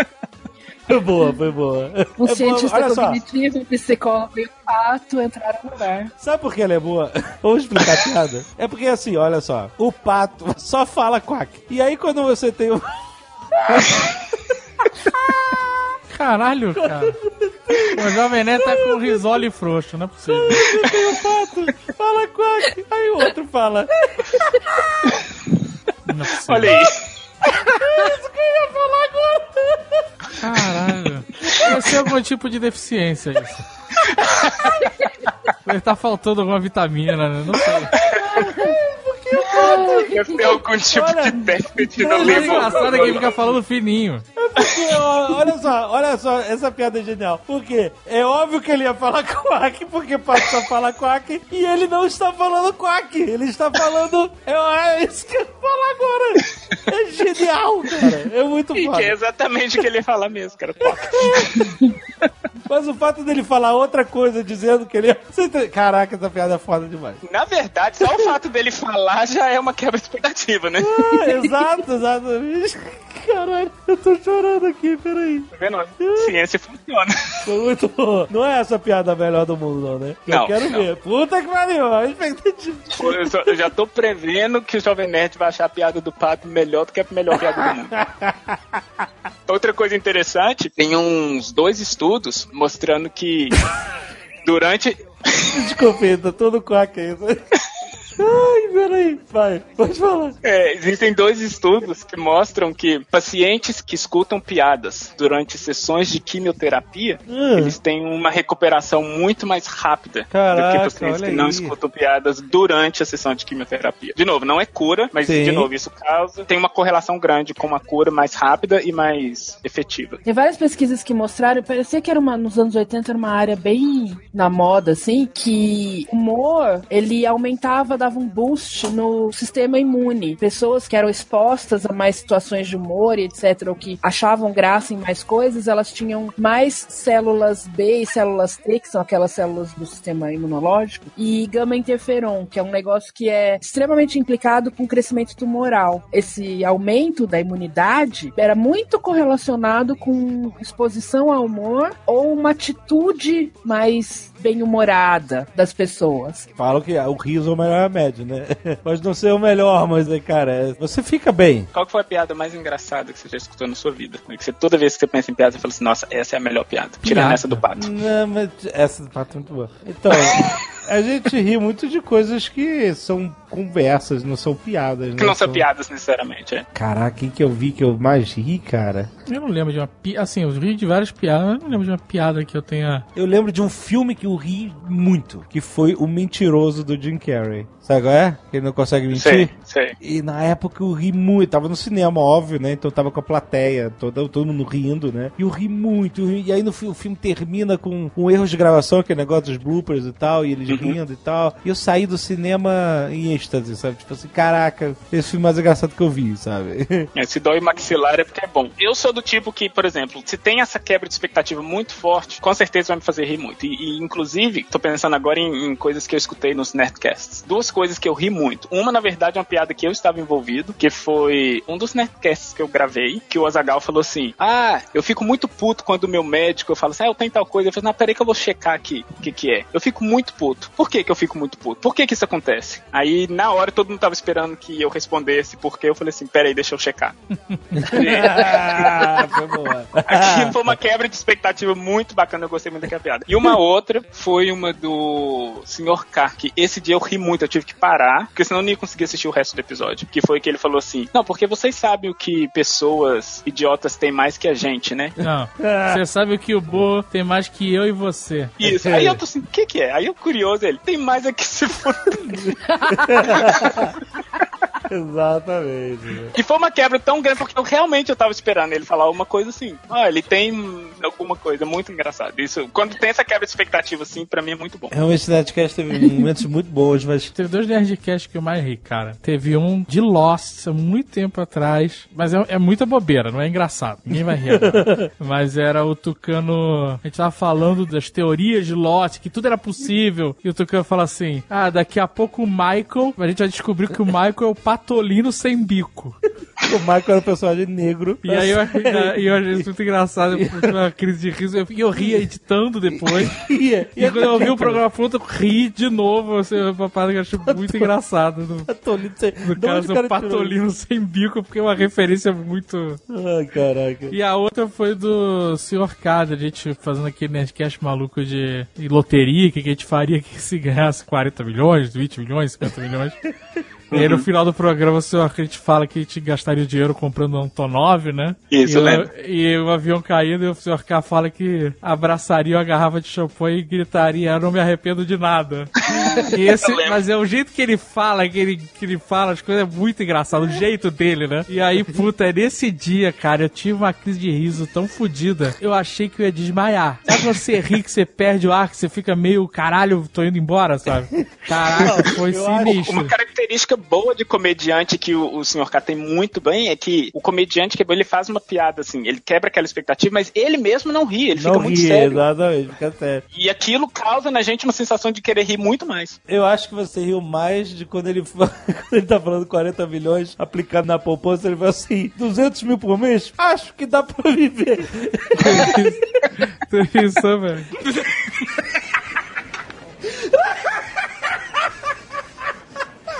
E tem alguma coisa que a gente não falou, que tem algumas imagens, só a imagem em si, ela te causa uma sensação de riso, e também, geralmente, a, a explicação por trás disso é a mesma da piada com palavras, que é a questão da quebra da expectativa. Mas, É. por exemplo, tem uma imagem fantástica que toda vez que eu vejo eu começo a rir muito, que é uma imagem do Donald Trump, só que a pessoa fez uma, uma montagem na foto que tirou o nariz dele. Então tá o olho e a boca. Ah, já vi essas fotos de vontade tirando o nariz. Exatamente. E aí tem um, um estudo que foi feito na Inglaterra mostrando que as pessoas tendem a achar muito engraçado faces sem nariz ou faces que tem, por exemplo, a boca muito pequena. Então, se você coloca alguma característica da sua face muito pequena, as pessoas tendem a achar aquilo engraçado. Quando você coloca muito grande, vai para um outro domínio, que é o domínio de doença. Aí as pessoas já não acham tão engraçado. Então, por exemplo, se você coloca um olho muito grande, as pessoas já não acham tão engraçado, porque aquilo pode ser sinal de algum tipo de doença. Ou se você coloca o espaço entre os olhos muito grande, aquilo pode ser um sinal de doença. Mas se você coloca a coisa muito pequenininha, o olho muito pequenininho, ou a boca muito pequenininha, as pessoas tendem a achar aquilo engraçado. Ou se você tira também, se você coloca esse sem nariz, por exemplo.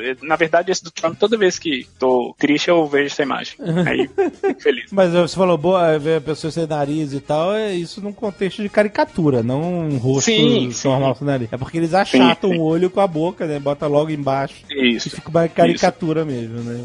É. Isso, não é do tipo, você não só tira o nariz e deixa espaço. Geralmente, eles, eles ligam, eles, eles encurtam o espaço, então você fica sem o nariz, mas fica sem aquele espaço. Pra você ver, a caricatura é um desenho humorístico da sua cara, é. É. da cara de outra pessoa. É uma pessoa, tanto que eu, eu já conversei com um cartunista que falou assim: essa pessoa tem um rosto muito normal pra fazer uma caricatura legal, entendeu? Porque o que o cara faz, o que o ilustrador faz, ele acentua o que ele vê de destaque Diferente. em você. Então, se você tem um nariz grande, ele vai fazer um puta nariz muito maior do que você tem, né? Se você tem uma testa alta, ele vai fazer uma testa de carvalho gigantesca. Mas é engraçado, é um escárnio, mas que é bem humorado. Né? Normalmente você, a, a caricatura, ela não tá querendo te ofender, ela tá querendo te mostrar como uma coisa engraçada, desajeitada, Mas é lá. o mesmo mecanismo que um comediante faz pra exacerbar. É, exa, exa, Exacerbar. exacer- isso, essa palavra. Certas características.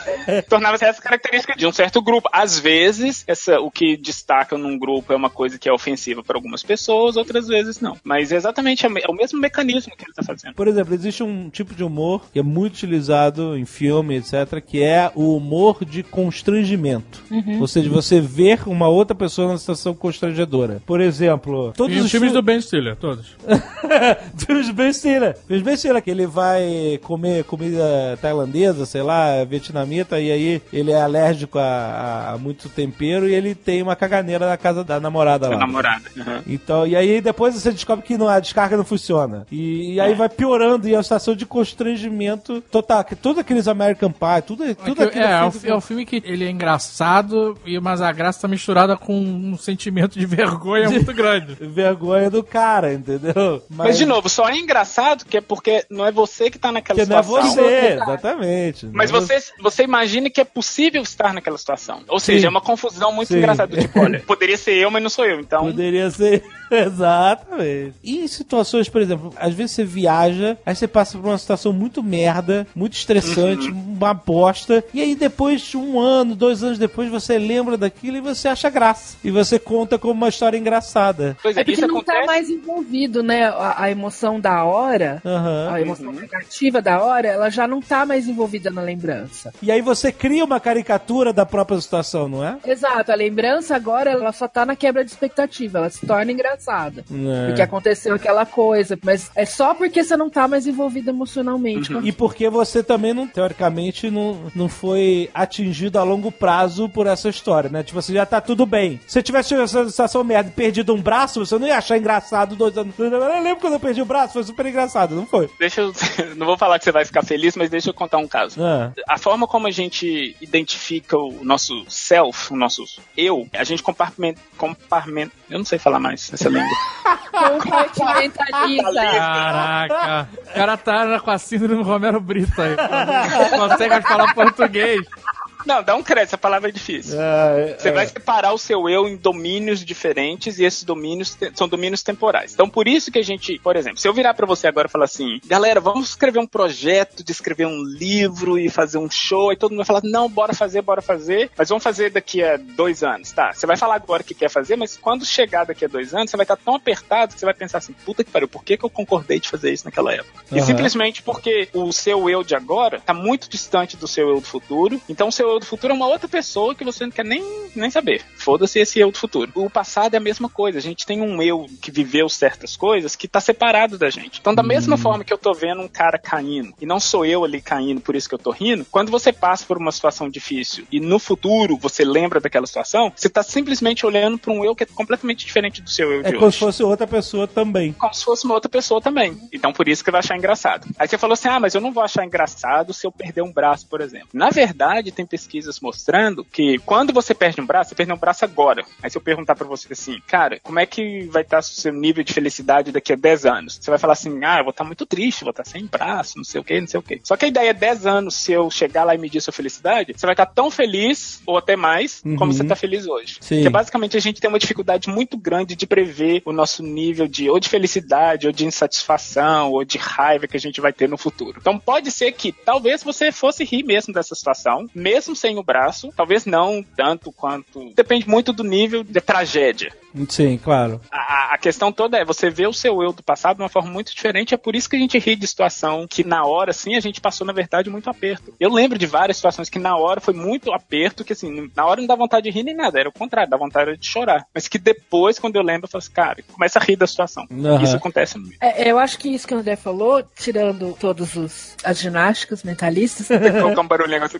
Não, mas é porque assim, o contexto muda. Então você fala assim, ah, talvez o cara sem braço não ache tão engraçado se a falta do braço ainda fizer uma parte muito importante no contexto ali dele. É. Agora, se não, se todo o contexto continua positivo e, e o comportamento dele continua o mesmo, aquilo já não vai mais fazer falta e o contexto vai mudar. Do mesmo jeito que o contexto, quando você tava lá na situação, que você chegou no aeroporto, perderam as suas malas, e aí você ficou parado na imigração, aí você descobriu que você não tinha tomado a vacina, não podia entrar no país. Todo o contexto na hora era um. Agora, quando você tá lembrando daquilo que aconteceu no passado, o seu contexto, o seu entorno imediato é completamente outro. É. E agora ele te permite achar graça naquela situação daquela outra pessoa que tava naquele outro contexto. Interessante, muito bom.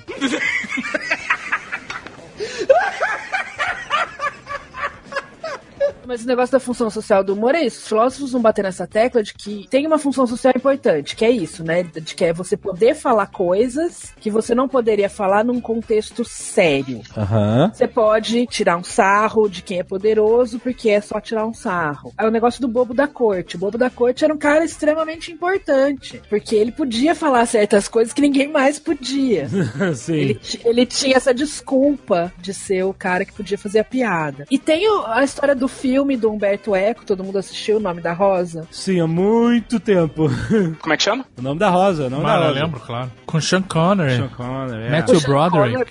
Não, não, Matthew Broderick. É, Matthew É Matthew Broderick? É, Ah. novo, novinho, novinho. É. Ninguém entendeu minha piada, mas então vamos lá. Qual foi Ah, a piada? eu entendi a piada. É que era qual o tão nome da ruim. Rosa? Aí eu tô assim, qual o nome? Ai, não. Nossa, qual o nome É, dela? porra. Eu tentei te salvar, você insistiu na piada. O cara mandou tão bem com a piada do Tentei- cara. Tentei que você não tinha feito essa piada ruim. Pô, mas a piada do pato nem foi minha, pô.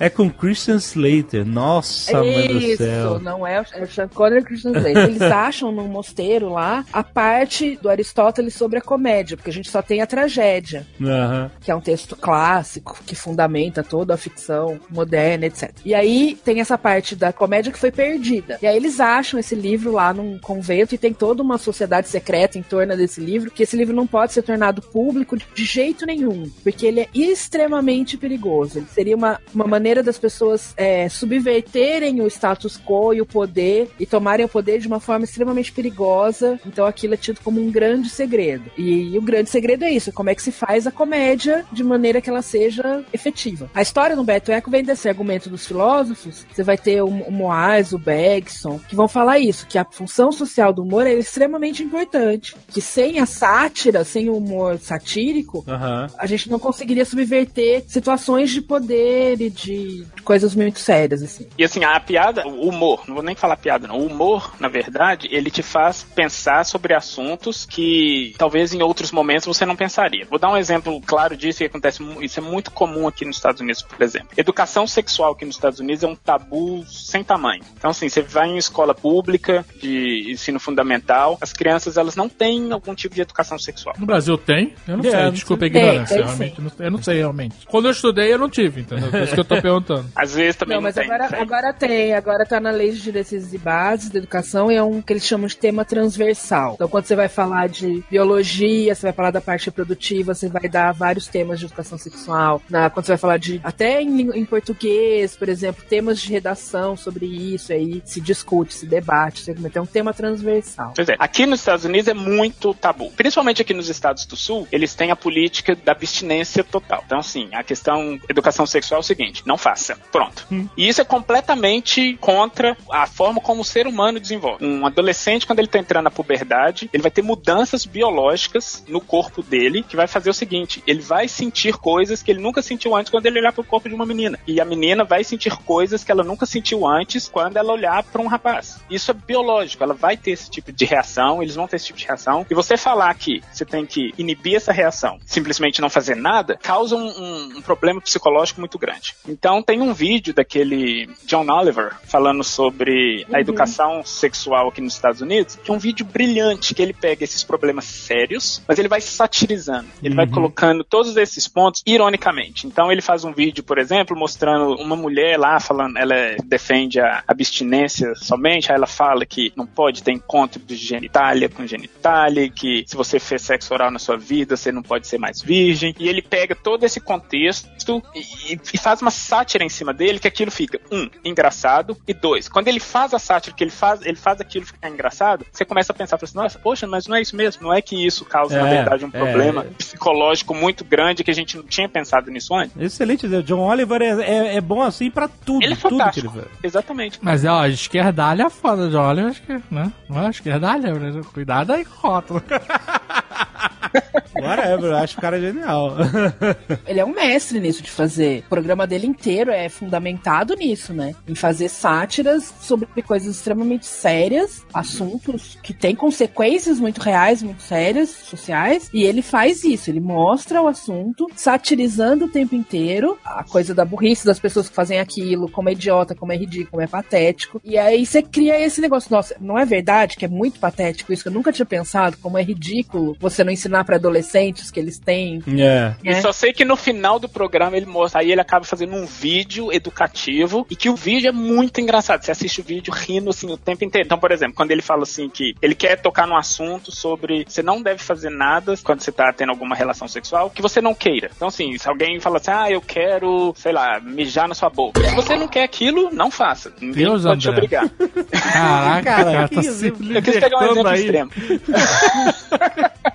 Foi um exemplo Mas aí- caricatural. Mas aí no vídeo, ele coloca o cara falando sobre isso, ele fala assim: ó, e você não deve fazer nada que você não queira. Por exemplo, se a menina pede pra enfiar o dedo no seu cu, você não quer, então não enfia. Gente, aí ele para o vídeo e fala assim: pra que, que eu tô falando isso? Eu não quero falar essas coisas na frente do telefone. Ou seja, ele faz essa quebra de expectativa do tipo, ele tá falando uma coisa, vamos dizer assim, séria, aí ele para de falar essa coisa séria e ele sai da cena. Tipo, ele sai do estúdio e fala assim: eu não vou falar essa coisa, não fala, fala negócio de enfiar dedo no cu, não vou fazer isso não. E sai. E aquilo cria uma situação tão engraçada que, primeiro, o adolescente que tá assistindo aquilo, ele não vai esquecer daquilo nunca mais. E ele vai, pelo menos, pensar sobre aquilo. Tipo, olha, é, realmente, eu não posso fazer nada que eu não queira fazer, se ninguém pode me forçar a fazer nada. E é uma coisa que, naturalmente, assim, pode ser que a gente não pense nisso. Mas ele faz de uma forma humorística e isso ajuda a gente a começar a pensar sobre assuntos que talvez a gente não pensaria em outros contextos. Então, esse papel social que o humor tem, ele é muito válido. Quando o John Oliver falou da FIFA e da Copa do Mundo, todo mundo achou haha super engraçado. Depois quando ele fala do Donald Trump, aí, nego.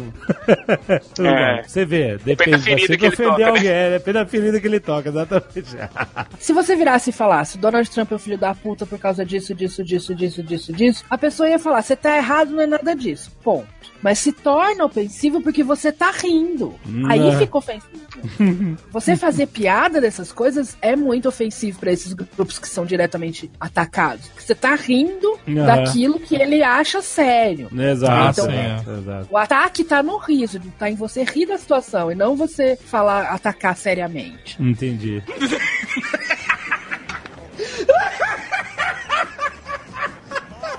André, No momento da verdade. você vai ter que contar a piada. Eu espero que seja boa. Ah, Não, olha, joga essa expectativa. tipo Terminator 5, saca? Joga no chão, maluco, que vai. Nossa senhora. Acho que eu vou falar que eu tenho fobia dessa piada, não vou contar porra nenhuma. Vai ser muito ruim, eu já tô Vai. prevendo. Vai, conta. Deixa eu ler a piada primeiro.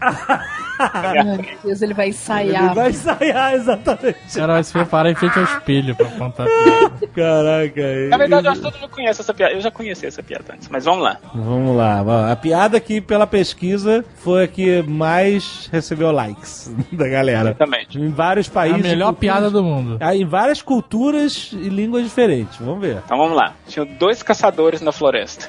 Estavam lá caçando, andando. Aí um deles para de respirar e cai no chão. Começa a ficar com o olho bugalhado, sem conseguir respirar. E um amigo dele olha e fala assim: Meu Deus, meu Deus, acorda, acorda. Ele, "Ah, tô conseguindo respirar. Ele, vou ligar pra emergência. Ele pega o telefone dele liga pro 91. Aí a mulher atende e fala assim: Qual que é a sua emergência? Ele fala assim: Não, a gente tava aqui caçando, meu amigo caiu, ele não tá conseguindo respirar, eu acho que ele tá morto. Aí a mulher vira e fala assim: Então calma, calma que eu vou te ajudar. Certifique-se de que ele tá morto. Aí tem aquele silêncio, aí escuta um tiro. Ok, ok, e agora? E agora? Piadinha. Caraca, que horror! Piadinha. Piada. Eu sabia que ia ser uma merda inacreditável. Vai se ferrar, André. Vai se ferrar com essa piada mais engraçada. Foi votada a piada mais engraçada dentro de 40 mil piadas. em 70 países por mais de 2 milhões de pessoas. Ai, caraca. E esta é aquela única pesquisa científica que comprova que todas as outras são certas, né? Não adianta gente pode- você querer explicar a porra da piada. Quando você explica, ela tira Ah. uma boca. A gente pode então mudar essa pesquisa e falar que a piada mais engraçada do mundo é a do pato. Pronto. Do pato é boa mesmo.